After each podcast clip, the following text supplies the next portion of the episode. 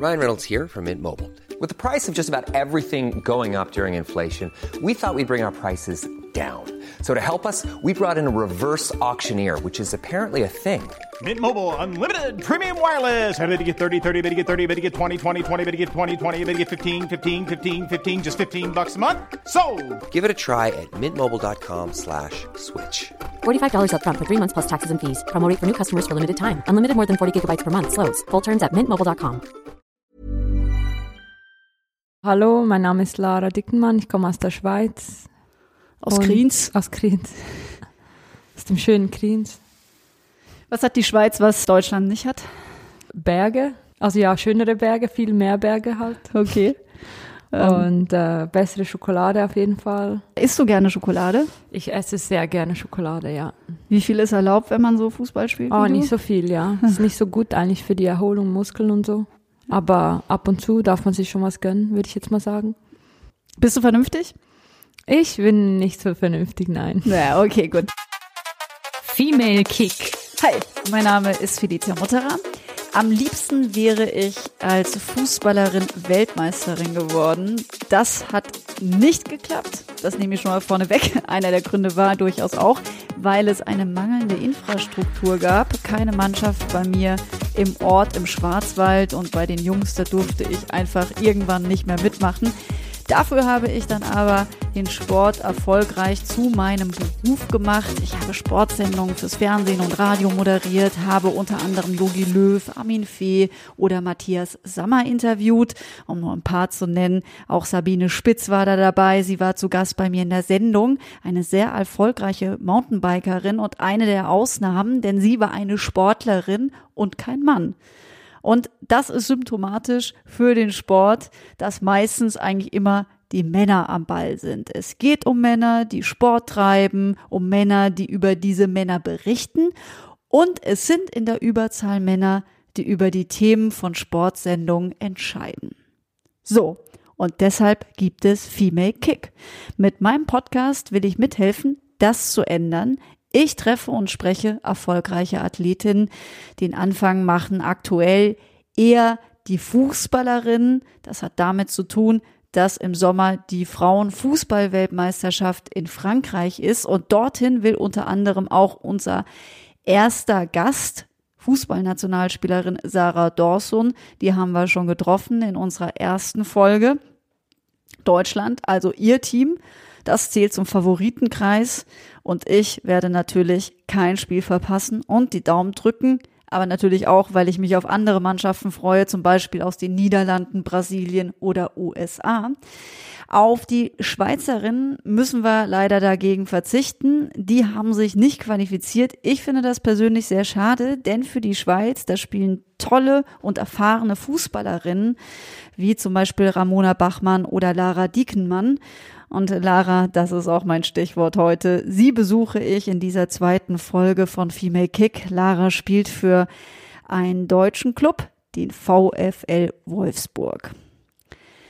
Und jetzt mal kurz noch ein paar Infos zu Lara. Sie ist Rekordnationalspielerin der Schweiz und macht natürlich für das Wolfsburger Team einen Riesenfaktor aus, denn sie ist wahnsinnig erfahren. Lara hat schon in den USA gespielt oder in Frankreich. Ich freue mich, sie jetzt mit Female Kick auch endlich sprechen und treffen zu können. Denn mit Lara, das noch ein kleiner Einschub, verbinde ich eine persönliche Geschichte. Ich habe nämlich mit ihr mein erstes Frauenfußball-Länderspiel erlebt. Das war im Jahr 2007 in Koblenz. Da war ich im Stadion und habe gesehen, wie Deutschland die Schweiz mit 7 zu 0 vom Platz gefegt hat. Das war natürlich kein wirklich guter Tag für Lara. Für mich war es durchaus, äh, durchaus ein Tag mit großer Freude da am Spielfeldrand. Und jetzt freue ich mich, Lara im VfL-Presseraum zu treffen. Hi Lara. Hi. Wenn du an Frankreich denkst, ja, woran ist es dann? An die verpasste WM 2019 oder an deine Zeit bei Olympique Lyon? Also ich habe jetzt überhaupt nicht an die WM gedacht, gleich wo du gefragt hast, ähm, mehr an meine Zeit bei Lyon. Ähm, das war eine sehr schöne Zeit, sehr intensiv auch und da denke ich auch sehr gerne dran zurück. Aber ich bin auch sehr froh, dass ich heute hier in Wolfsburg bin. Okay, aber lass uns noch mal kurz zurückblicken. Äh, was hat dort in Lyon für dich äh, richtig gut gepasst? Also anfangs war es so, dass ich äh, aus Amerika kam. Da war ich sehr weit weg ähm, im College-Fußball, was ja auch nicht das beste Niveau ist. Es war kein schlechtes Niveau und sicher besser als ähm, vorher in der Schweiz für mich. Also von dem her schon ein Aufstieg, aber auch sehr weit, weit weg von allen europäischen Vereinen. Und ich habe dann so ein Video gemacht und das an ein paar Vereine geschickt in Europa. Und Lyon war dann interessiert und hat mir einfach von Anfang an gut gefallen, wie der Verein, ähm, was sie machen wollen. Ähm, sie waren zwar damals schon ziemlich gut dabei, Halbfinale Champions League, waren sie schon zweimal oder so, wo ich da ankam, aber ähm, ja, sonst noch nicht ganz vorne dabei, aber sie wollten dahin und Französisch lernen wollte ich sowieso auch und ja, von dem her hat das ganz gut gepasst und der Spielstil hat mir eh gefallen. Und äh, es war auch nicht so weit weg von zu Hause und vorher war ich ja, wie gesagt, in Amerika und da musste ich immer fliegen und da in Lyon konnte ich halt mit dem Auto vier Stunden nach Hause fahren und das war dann ein bisschen näher. Und wie ist es um dein Französisch mittlerweile bestellt? Ja, ich würde jetzt nicht sagen, dass es perfekt ist, weil es eine sehr schwere Sprache ist, aber es ist schon ganz gut, ja. Hast du so einen Lieblingssatz? Ich hatte mal einen Lieblingssatz, der stand in einem Buch. Und zwar ein Buch von Celine. Äh, ich kann mich nicht mehr ganz an den Satz erinnern, aber es war ein lustiger Satz, weil der hat so sehr roh geschrieben. Ähm, Reise ähm, ans Ende der Welt war das Buch, also sehr schwer zu lesen auch. Je m'en barbouille le pourtour anal ich weiß jetzt nicht, ob ich das richtig gesagt habe. Das eine Wort weiß ich nicht mehr so genau. Samet egal. Okay. Samet egal. Das ist äh, gut. Äh, Dankeschön, dass du uns daran hast teilhaben lassen. Du hast ähm, jetzt neben dem Französisch hast du dort aber auch Titel gesammelt. Eigentlich überall, wo du bist, gibt's Titel. Welcher ist besonders besonders für dich? Der wichtigste für mich, sage ich jetzt mal, oder der schönste war die erste Champions League mit Lyon, weil wir auch ähm, sehr lange dafür gearbeitet haben, sehr sehr intensiv auch. Ähm, mit dem Trainer damals war es sowieso eine sehr intensive Zeit. Der hat einen speziellen Führungsstil, sag ich mal. Ähm, ja, und das Champions League war für mich so meine Lieblings, mein Lieblingswettbewerb, eigentlich schon immer, auch heute noch. Und ja, wir haben ja das Jahr davor gegen Potsdam im äh, Elfmeterschießen verloren. Es war sehr bitter, weil wir schon zwei Tore eigentlich vor waren und dann haben wir trotzdem noch verloren. Und dann war das sozusagen die Revanche danach 2011 gegen Potsdam wieder und ja, haben es dann gewonnen und ich habe auch noch ein Tor geschossen und das war so das emotional. 2 zu 0, ne? Genau, das 2 zu 0, das war so emotional, einfach ein emotionaler Höhepunkt. Also, und auch irgendwie habe ich da so gedacht, ja, das ist jetzt die Belohnung für alle Opfer, sage ich mal, obwohl ich die nie als Opfer gesehen habe, aber für alles, was halt ein bisschen auf der Strecke geblieben ist, war das die Belohnung dafür. Da fallen mir direkt zwei Fragen ein. Erstmal, wie feierst du denn solche Erfolge? Bist du dann so eine richtige Party? Jetzt wollte ich schon Partysau sagen, sagt man aber sicherlich nicht. Also, weißt schon, gehst du dann ab wie Rakete? Ja, ich kann schon gut feiern, auf jeden Fall. In Lyon war das so, dass wir auch ein paar Leute hatten, die das gut konnten und wir haben das dann auch so über ein paar Tage hingezogen, diese Feier. Ähm, ja, aber so, so richtig ausgeartet. Für mich war das mehr so eine innerliche Zufriedenheit. Also das war das wichtigste Gefühl für mich. So, ich bin fast so ein bisschen wie zur Ruhe gekommen. So, jetzt habe ich was erreicht in meinem Leben irgendwie. Das war wichtig für mich. Also heute sehe ich das vielleicht ein bisschen anders, aber das, damals war ich ja noch ein bisschen jünger und ja, das war für mich schon so vor allem eine innerliche Zufriedenheit, die, die ähm, für mich das wichtigste Gefühl war. Ja, und du hast es jetzt gerade auch gesagt, äh, Opfer sind natürlich damit verbunden, wenn man so eine Sportlerin-Karriere macht, wie du es getan hast oder immer noch äh, am Laufen hast. Äh, was waren die größten Opfer, die du bringen musstest? Ähm, ja, also wie gesagt, ich habe die meisten Wochenenden habe ich auf dem Fußballplatz ähm, verbracht und konnte halt in meiner Jugend auch nicht so so oft feiern oder so oder mit Freunden unterwegs sein. Ich habe auch viele Geburtstage oder sonstige Feste von meiner Familie verpasst. Ich bin ja dann nach Amerika gegangen, da habe ich sowieso alles verpasst, was meine Familie und Freunde anbelangt. Ähm, habe dann seither eigentlich nur noch Winterurlaub und Sommerurlaub mit ihnen verbracht oder vielleicht ab und zu, wenn ich Glück hatte, mal zwischendurch äh, ein Wochenende frei während der Saison. Aber ja, also alltägliche Dinge ja, normalerweise hat man ja mal das Wochenende frei, zwei Tage hintereinander und kann ein bisschen selbst auch wählen, wann man Urlaub nehmen möchte. Das ist bei uns halt nicht so möglich und die Wochenenden sind eh immer mit Spielen besetzt. Also das waren wahrscheinlich so die Dinge, die ich, wenn ich dann mal fertig bin mit der Karriere, auch am, am meisten genießen werde.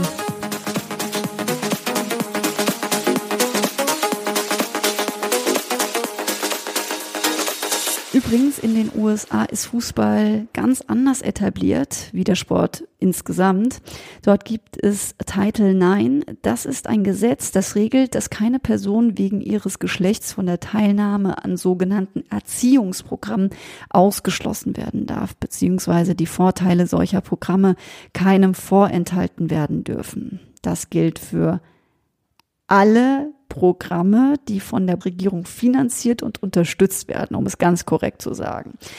Und diesen Titel IX gibt es seit 1972 schon. Und hier mal zur Erinnerung.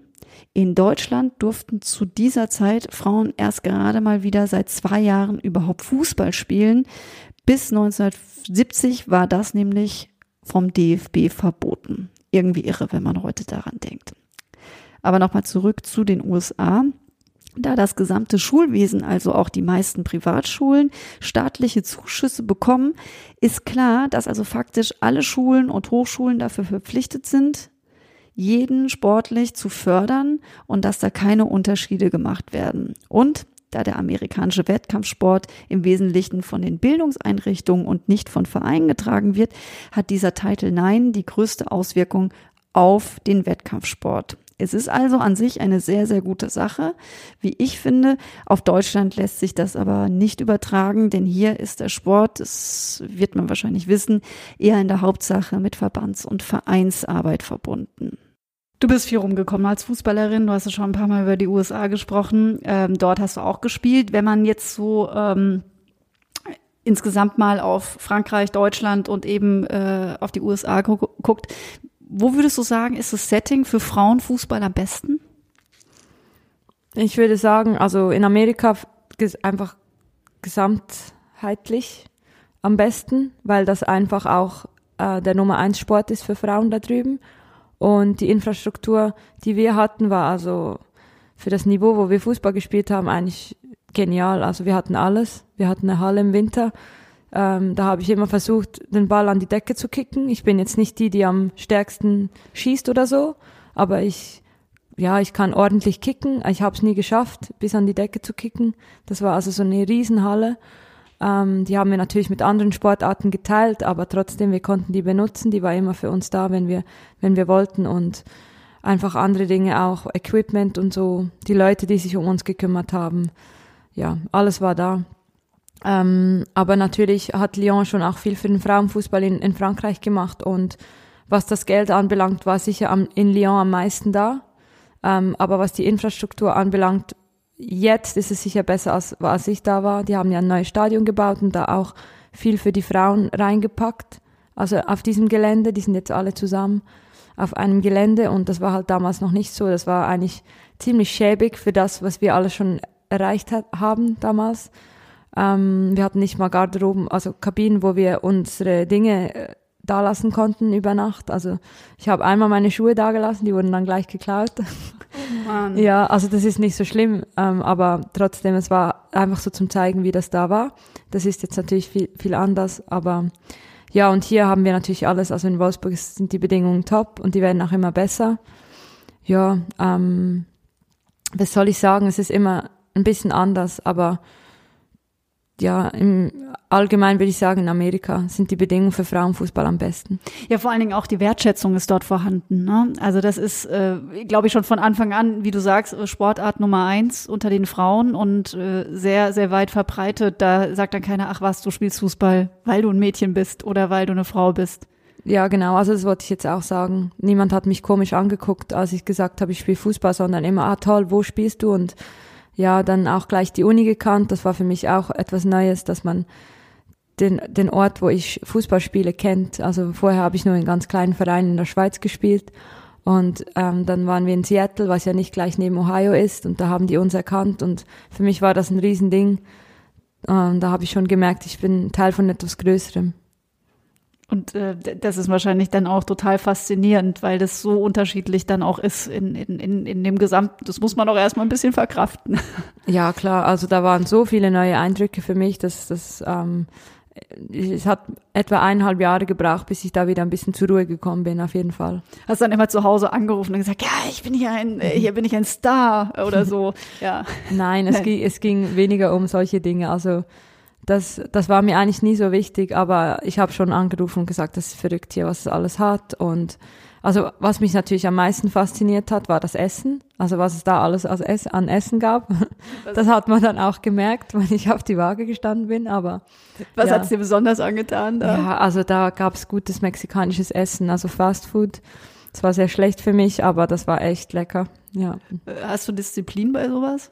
Ähm, jetzt schon viel, viel, viel mehr. Nicht immer, aber jetzt muss ich sagen doch. Also ist es mir auch also wichtiger. Und ähm, ich merke ja auch, sobald ich schlecht esse, ähm, erhole ich mich nicht mehr so gut. Und in meinem Alter ist es eh ja wichtig, dass man, oder dass ich versuche, alles zu machen, dafür zu machen, dass, dass es mir gut geht. Jetzt habe ich mich verletzt, also habe ich irgendwas falsch gemacht wahrscheinlich, aber naja, also es wird halt immer wichtiger im Alter. Und damals habe ich halt, wusste ich es halt nicht, ich war 18 und ich wollte einfach alles ausprobieren.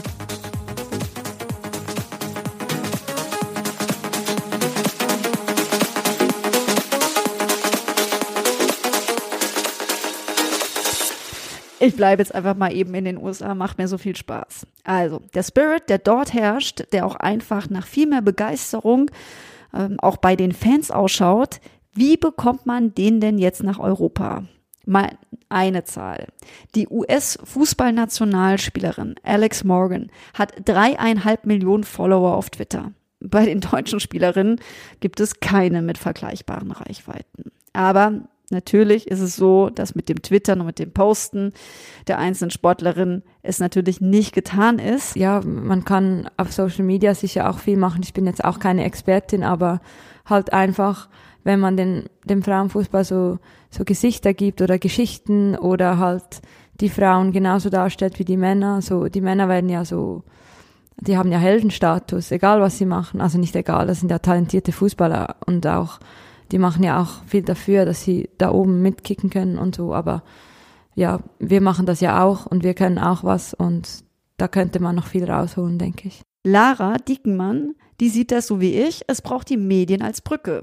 Also Radio, Fernsehen, Zeitungen, online. Alle müssen sie mehr Spiele zeigen, Interesse wecken. Und da gibt es ja viele Erfolge, Geschichten, die man erzählen kann. Und daran muss man eben arbeiten, dass die Menschen Lust auf das Stadion bekommen, Lust auf den Sport, auf die Gesichter dahinter. Und da müssen eben die Medien ein bisschen mehr leisten. Das finde ich und das wünscht sich auch Lara, dass eben die Frauen genauso dargestellt werden wie die Männer. Dass also nicht nur die Sportler die, also die männlichen Sportler diesen Heldenstatus haben, sondern auch, dass es alle betrifft, egal welches Geschlecht. Und da gibt es noch bei Frauen einiges rauszuholen. Das meint Lara und sie hat recht. Du bist die Rekordspielerin der Schweiz und viele äh, Titel schmücken deine Karriere. Was tust du konkret, um deinen Beitrag zu leisten? Naja, da bin ich sicher nicht das beste Beispiel dafür. Also ich mache jetzt eigentlich, ich mache immer gerne ähm, was, wenn es dem Frauenfußball hilft, der Aufmerksamkeit und so, aber zum Beispiel meine Social Media Präsenz ist jetzt auch sehr klein. Ähm, das ist etwas, was ich ganz cool finde ab und zu, aber das ist, ich verfolge da jetzt nicht ein Konzept oder so, das oder die Vermarktung meiner eigenen Person, also das finde ich was Schreckliches. Und, und darum sage ich jetzt, ja, mein Beitrag könnte größer sein. Aber Hast ich, ich versuche halt einfach auf dem Platz ähm, oder ja, ein Vorbild zu sein. Ähm, ja, und über die Erfolge vielleicht auch ähm, aufmerksam auf mich oder auf den Frauenfußball aufmerksam zu machen. Gut, wahrscheinlich leben wir aber in einem Zeitalter der Lautsprecher oder Lautsprecherin oder wie auch immer man das jetzt nennen mag, dass es irgendwie diese Selbstpromotion gehört irgendwie so zum Geschäft. Könnte man dich zu irgendwas überreden, wenn da so ein richtiges Konzept käme oder sagst du wirklich so, geht mir fort damit? Ähm, ja, also man hat mich auch schon überredet, irgendwas zu machen. Es gab ja einen ziemlich persönlichen Beitrag über mich in der, im Schweizer Fernsehen ähm, vor ein paar Monaten, wo ich darüber geredet habe, ähm, dass ich eine Freundin habe und dass ich auf Frauen stehe und wie das so für mich war. Und das war etwas, was mir auch sehr am Herzen lag oder immer noch liegt. Und ich war auch dann irgendwann dazu bereit und man hat mir die richtige Plattform dafür geboten. Also ich wollte nicht irgendwie in einer Boulevardzeitung das rausposaunen oder so mit irgendwelchen ähm, ja, halbnackten Fotos oder so, aber das war dann ein gutes Format, fand ich. Und ja, also ich bin, ich bin jetzt nicht allem abgeneigt, will ich damit sagen. Ja, das Interview habe ich natürlich auch mitbekommen. Ähm, da hast du auch was gesagt, was ich, was ich für so eine Schlüsselstelle auch irgendwie halte. Da hatte ich irgendwie mit dir sehr mitgefühlt. Äh, du sagtest, ähm, ich wollte nicht Fußballerin sein, also so sinngemäß und gleichzeitig lesbisch und so das Klischee äh, zu bedienen. Das hat dich irgendwie sehr umgetrieben. Was ging dir da oder welche Ängste haben dich da so geleitet? Ja, früher war das Wichtigste war halt ein bisschen irgendwie nach außen so ein perfektes Bild abzugeben. Ähm, und das, das war in, also in, im jugendlichen Alter ist das sowieso nicht so einfach. Also wenn man nicht so genau weiß, wer möchte ich sein oder wer bin ich oder ja, wen darf ich überhaupt sein und so. Also, und das hat mich dann immer aufgeregt, dass die Leute mich also die haben mich immer gefragt, ja, was machst du? Dann habe ich gesagt, ich spiele Fußball und dann haben sie, die zweite Aussage war dann immer irgendwas über les, lesbisch sein. Und das fand ich dann halt einfach, ja, wieso war das so verbunden? Und dann habe ich gedacht, jetzt, ja, jetzt trage ich auch noch was zum Klischee bei und das wollte ich dann einfach nicht. Ja, so dieses Stigma, das man dann mit sich herumträgt und äh, möglicherweise, ja. Ja. Und auch noch was bedient. Du hast es gerade gesagt, man ist ja nicht äh, nicht perfekt, weil weil weil man dann eben nicht, äh, weiß nicht, äh, so mehrheitskonform unterwegs ist. Aber das ist natürlich ein schwieriger Prozess und sicherlich, wenn man im Teenie-Alter ist, äh, wahnsinnig schwierig, dann zu differenzieren und für sich zu handeln, wenn man wenn man da versucht, so perfekt zu sein, wie du es beschreibst.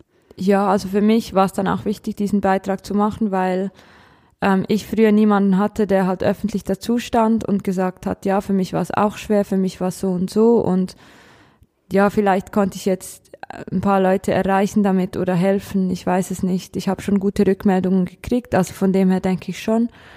Ähm, aber es war halt so, als ich noch in der Schweiz war, haben auch die Älteren, also meine Vorbilder sozusagen, haben sich versteckt und das gab mir dann halt ein gewisses Bild ab und hat mir auch gezeigt, ja, nein, es ist nicht okay, was du hier machst, was du hier bist und ja, ich möchte, dass das heute anders ist für die, für die Kinder oder für die Jugendlichen und erst in Amerika war es für mich dann so, dass mir Leute gesagt haben, hey, das ist ja überhaupt kein Problem, das ist okay, wie du bist und dann habe ich das auch so ein bisschen verinnerlicht für mich. Das ist ein easy peasy Ding. Ja. Dass du, dass du mehr Frauen magst oder nur Frauen magst oder wie auch immer man das für sich selbst benennen möchte. Äh, ähm, du hattest auch noch in diesem Interview, wenn ich darauf nochmal, weil das hat auch, glaube ich, was mit Fußball zu tun, äh, deine, deine Mutter, da hattest du dann irgendwie, glaube ich, das erste Mal dann was dazu gesagt, aber das war irgendwie auch eine schlimme Reaktion, ne? Und in Zusammenhang mit Fußball auch, das hatte ich nicht ganz verstanden. Ja, also also, dass du Fußball spielst und auf Frauen stehst, war das das Problem oder dass sie halt einfach ein Problem hatte mm, also mit sie, den Frauen? Nein, ja, ich glaube, es war für sie einfach ein Schock, weil sie halt nicht gedacht hat, dass das so sei bei mir. Und ähm, sie ist auch auf eine gewisse Art aufgewachsen, also sehr, sagen wir mal, nicht gläubig, aber schon ein bisschen so katholische Werte und so. Ähm, ja, und hat selbst Handball gespielt, kam also mit dem auch schon in Berührung und so, also hat es gekannt, hat mich auch, wo ich dann zum Frauenfußball gewechselt bin, ein bisschen davor gewarnt. Und da wusste ich aber schon, dass ich eigentlich auf Frauen stehe. Und das war für mich dann auch so, uh, das ist was Schlimmes, wenn sie mich davor warnt. Und ähm, ich, ja, also auf was will ich hinaus? Ähm, ja, wir mussten einfach zusammen einen Prozess durchgehen. Ich, ich habe dann ein bisschen meinen eigenen gemacht und habe sie ein bisschen vergessen, aber sie hat nebenbei auch ihren eigenen gemacht und irgendwie irgendwann, als, als ich älter war, dann hab ich, haben wir wieder zueinander gefunden und das war dann auch ein schöner Moment. Und seitdem machen wir den, den Weg gemeinsam weiter. Aber sie hatte weder ein Problem, dass ich Fußball spiele, noch ja mit dem Lesbischsein. Also vielleicht hatte sie am Anfang ein Problem damit, aber heute, ja, hat sie sich damit abgefunden und akzeptiert das also voll und ganz. Und happy mit einer glücklichen Tochter, die sehr erfolgreich auf eine Karriere zurückblicken kann. Oder nicht nur zurückblicken, ich rede immer äh, so in diesem Zusammenhang, du, du äh, bist ja aktive Spielerin, aber eben hast schon so viel gewonnen und auch geschafft und bist, bist ein Vorbild. Äh, eine aller, allerletzte Frage habe ich zu diesem Thema, weil wir sind jetzt ein bisschen abgekommen und du hast vorhin von Reaktionen gesprochen, weil du bist jetzt so stark, du bist ein Vorbild ähm, mit dem, wie du auftrittst und es ist ja dann auch, man kann ja sagen, du hast dein Privatleben auch äh, politisch jetzt genutzt für, für eine Botschaft, schaut her, es, ist, es, es kann ganz selbstverständlich sein. Die Reaktionen, die du bekommen hast, waren da ähm, doch mehrheitlich positive dabei, will ich hoffentlich annehmen. Und kannst du da irgendwie so eine ganz schöne Reaktion, die dich sehr erfreut hat, nochmal benennen? Ähm, ja, es waren mehr, also es waren für mich persönlich eigentlich nur positive. Meine Mama hat ähm, ja, glaube ich, ein paar negative auch gekriegt ähm, von ihrem Umfeld. Ja, aber also ich weiß nur noch von einem Mädel, die hat einfach geschrieben, ja, das hat ihr sehr geholfen und dass sie sich auch so fühlt, aber dass sie sich jetzt eigentlich besser fühlt durch diesen Beitrag und hat mir Danke gesagt. Das war halt so ein bisschen, was die, auch die Idee war von mir und das war schön, das zu lesen. Kannst du eigentlich in der Schweiz so über die Straße laufen, ohne dass sich die Leute erkennen? Ja, also ich weiß nicht, ob die Leute mich erkennen. Ich glaube, die meisten nicht, aber wenn mich mal jemand erkennt, also denke ich nicht, dass die mich dann ansprechen, aber ja, vielleicht mal so beim Feiern oder so kommen schon eher Leute auf mich zu. Wie, wie erlebst du Frauenfußball in der Schweiz? Ist da die Unterstützung positiv? Mm, e-, eher nicht so, finde ich. Sie versuchen jetzt oder haben jetzt versucht, auf diese Saison ein bisschen die Frauen auch in den Vor Vordergrund ähm, zu heben, aber es ist nicht so einfach, weil erstens alle besten Spielerinnen, die gehen dann gleich ins Ausland, so, so schnell sie können. Und das es gibt ja auch keinen Profifußball in der Schweiz. Und ja, natürlich will man dann das im Ausland versuchen, wenn das so ein bisschen ein Ziel ist von einem. Und das, das ähm, senkt halt das Niveau in der Schweiz, das ist schon mal das Erste. Und dann halt auch, ist sonst auch kein Geld da und die Infrastruktur ist halt nicht so gut wie hier in Deutschland. Und ja, es braucht halt immer Geld, dass es vorwärts geht. Das ist leider so. Und die äh, Männervereine, die haben einerseits vielleicht auch nicht so viel Geld, aber andererseits auch nicht unbedingt Lust, in den äh, Frauenfußball zu investieren. Und dann vom Verband kommt jetzt auch nicht so viel. Also sie würden jetzt auch nicht sagen, wir pushen den Frauenfußball jetzt, sondern ich glaube, sie sind ganz zufrieden mit der ähm, Aufgabe oder mit ja mit der Rolle, die die Liga hat, so in Europa, so eine ausbildende Liga vielleicht ein bisschen, was sie ja bei den Männern auch ein bisschen hat. Ähm, kannst du als Kapitänin ähm, des Nationalteams, wirkst du da auch in den Verband hinein oder hast du da Möglichkeiten, was zu tun? Ja, auf jeden Fall. Also wir haben in der letzten Zeit uns viel Gedanken gemacht. Ich sage wir, weil ich da nicht alleine bin. Wir haben mit Lia Welti und Anna Zernogorcevic, also war, waren wir ein Spielerrat, solange ich noch da war. Der, der hat sich jetzt ein bisschen verändert. Und äh, Martina Moser und Caro Abe, die, die arbeiten ja jetzt auch schon einerseits bei einem Verein, andererseits beim Verband. Und ja, also es ist nicht einfach, was zu ändern. Martina Voss-Tecklenburg hat auch viel verändert. Aber wir haben immer wieder neue Ideen. Wir sehen ja auch, wie es im Ausland läuft. Und ähm, eine Geschichte ist jetzt zum Beispiel Taggeld, Tagesgeld, ich weiß nicht, wie ihr das nennt, ähm, dass wir einfach eine fairere Entlöhnung kriegen und das hat sich jetzt schon mal durchgesetzt. Und ähm, ja, dann auch die Mediatisierung oder dass wir mehr Zuschauer kriegen. Wir haben nicht so viele Zuschauer bei den Heimspielen jeweils, Heimländerspielen. Das ist auch sehr schade, aber wir haben das Gefühl, dass man da noch mehr rausholen könnte. Ja, und das sind alles Dinge, die wir mit dem Verband besprechen. Ähm, es gibt da Leute, die uns auch zuhören, was dann die Umsetzung anbelangt. Ist, ja, je nach Thema ist es schwieriger oder ja, können wir uns dann durchsetzen.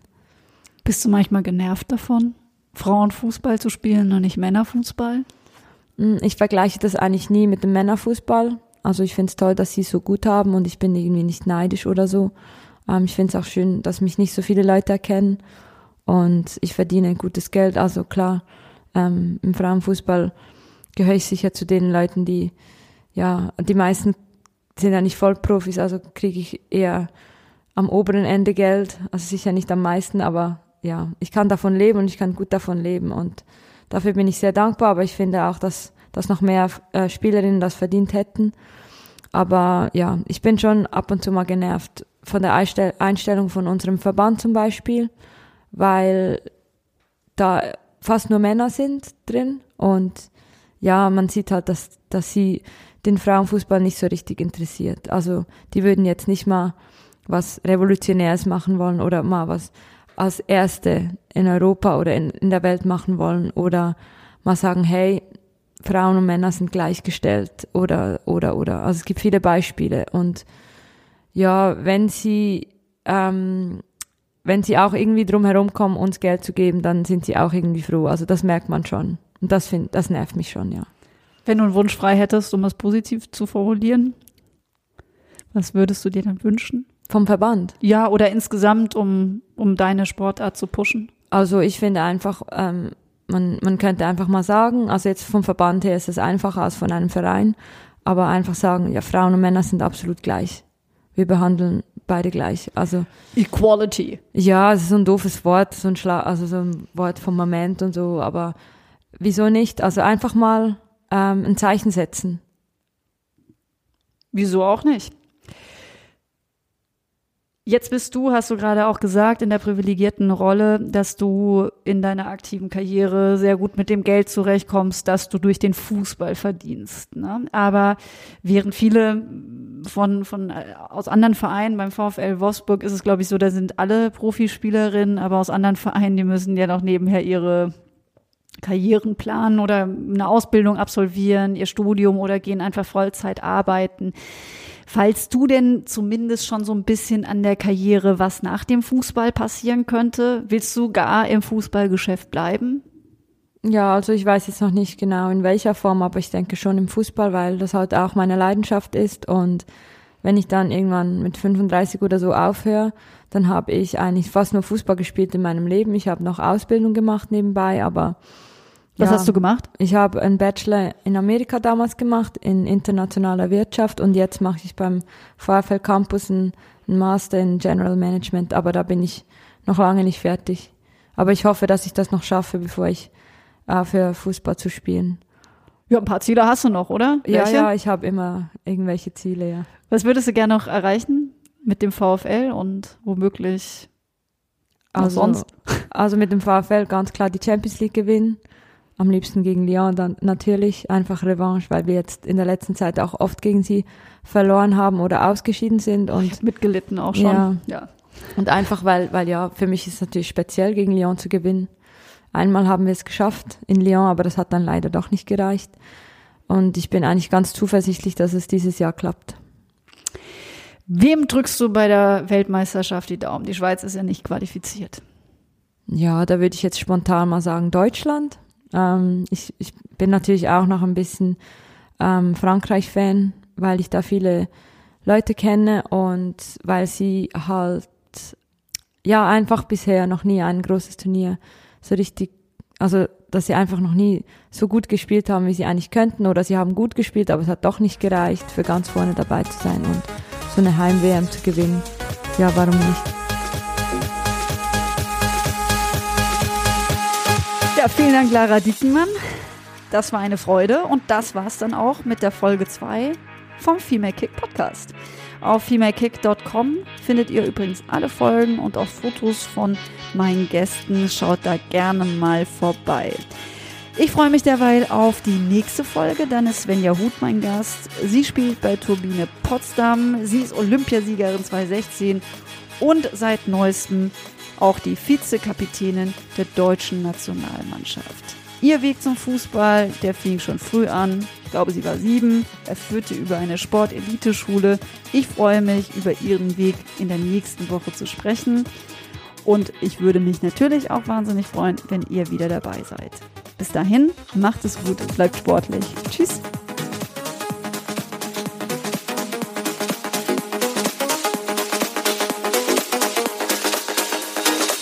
Kick.